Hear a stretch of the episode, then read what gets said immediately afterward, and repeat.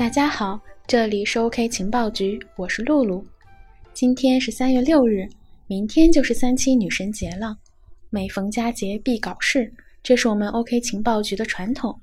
正如昨天的节目所说，OK 情报局三七女神节活动正式开始啦。活动规则如下：自本节目发出后到三月八日零点前，也就是说，活动时间会持续两天。在本节目下方留言，注意哦，是区块链十年第八点一章二零一五触底反弹，在这期节目留言才是有效的，其他节目留言无效哦。留言的内容呢不限，但方向一定要积极正面。留言后可以找好友进行点赞。活动时间截止后，留言点赞前三名的用户将会获得我们 OK 情报局为大家精心准备的三期女神节活动特别奖品——零食大礼包。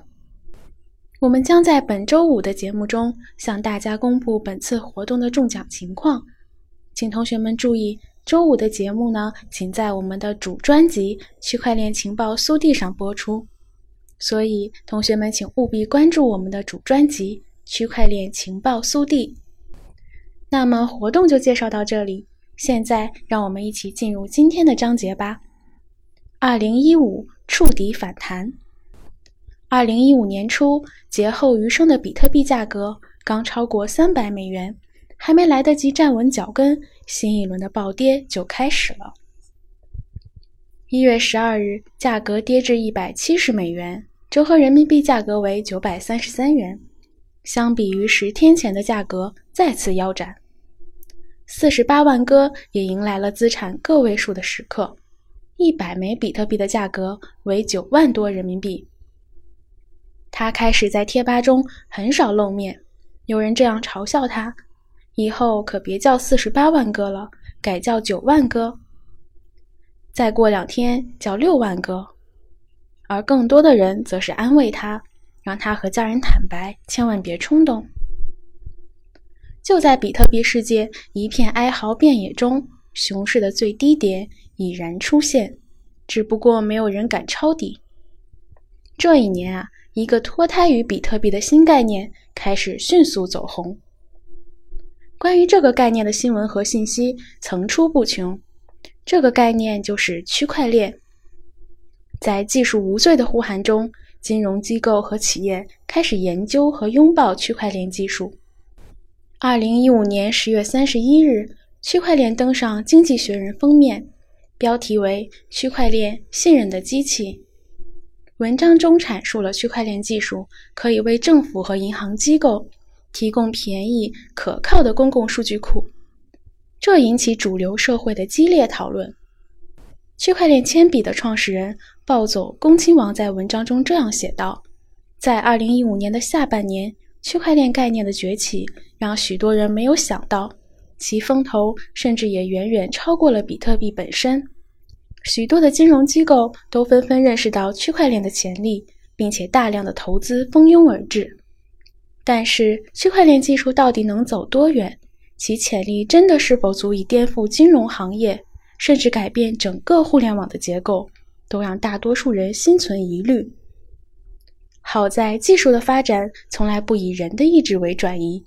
当区块链这种不可逆发明一旦出现，终究会延续互联网去中心化和去中介化的发展大势，从而产生深远的影响。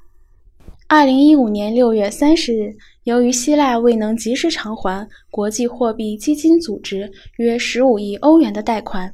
成为首个拖欠 IMF 款项的发达经济体，希腊债务问题进一步恶化。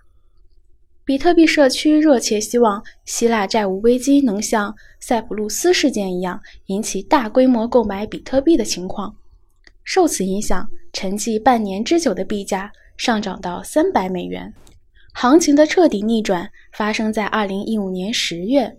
欧洲法院出台比特币交易所无需缴纳比特币增值税的规定，这意味着法院有效地承认了比特币在欧洲作为一种合法支付手段，在税收问题上，其等同于其他货币。这是比特币在欧洲的分水岭事件。挪威财政部部长 Sib Jason 对此事这样评价道：“一些人一直以来饱受比特币征税的不确定性。我很高兴这个问题能够最终获得解决。这一举措保证了比特币可以像其他货币一样被平等的对待。在政策利好的刺激下，比特币的价格终于站上了四百美元，并且一度飙升至五百美元。”二零一五年，比特币的表现不俗。相较于年初的价格，比特币涨幅达到百分之三十五。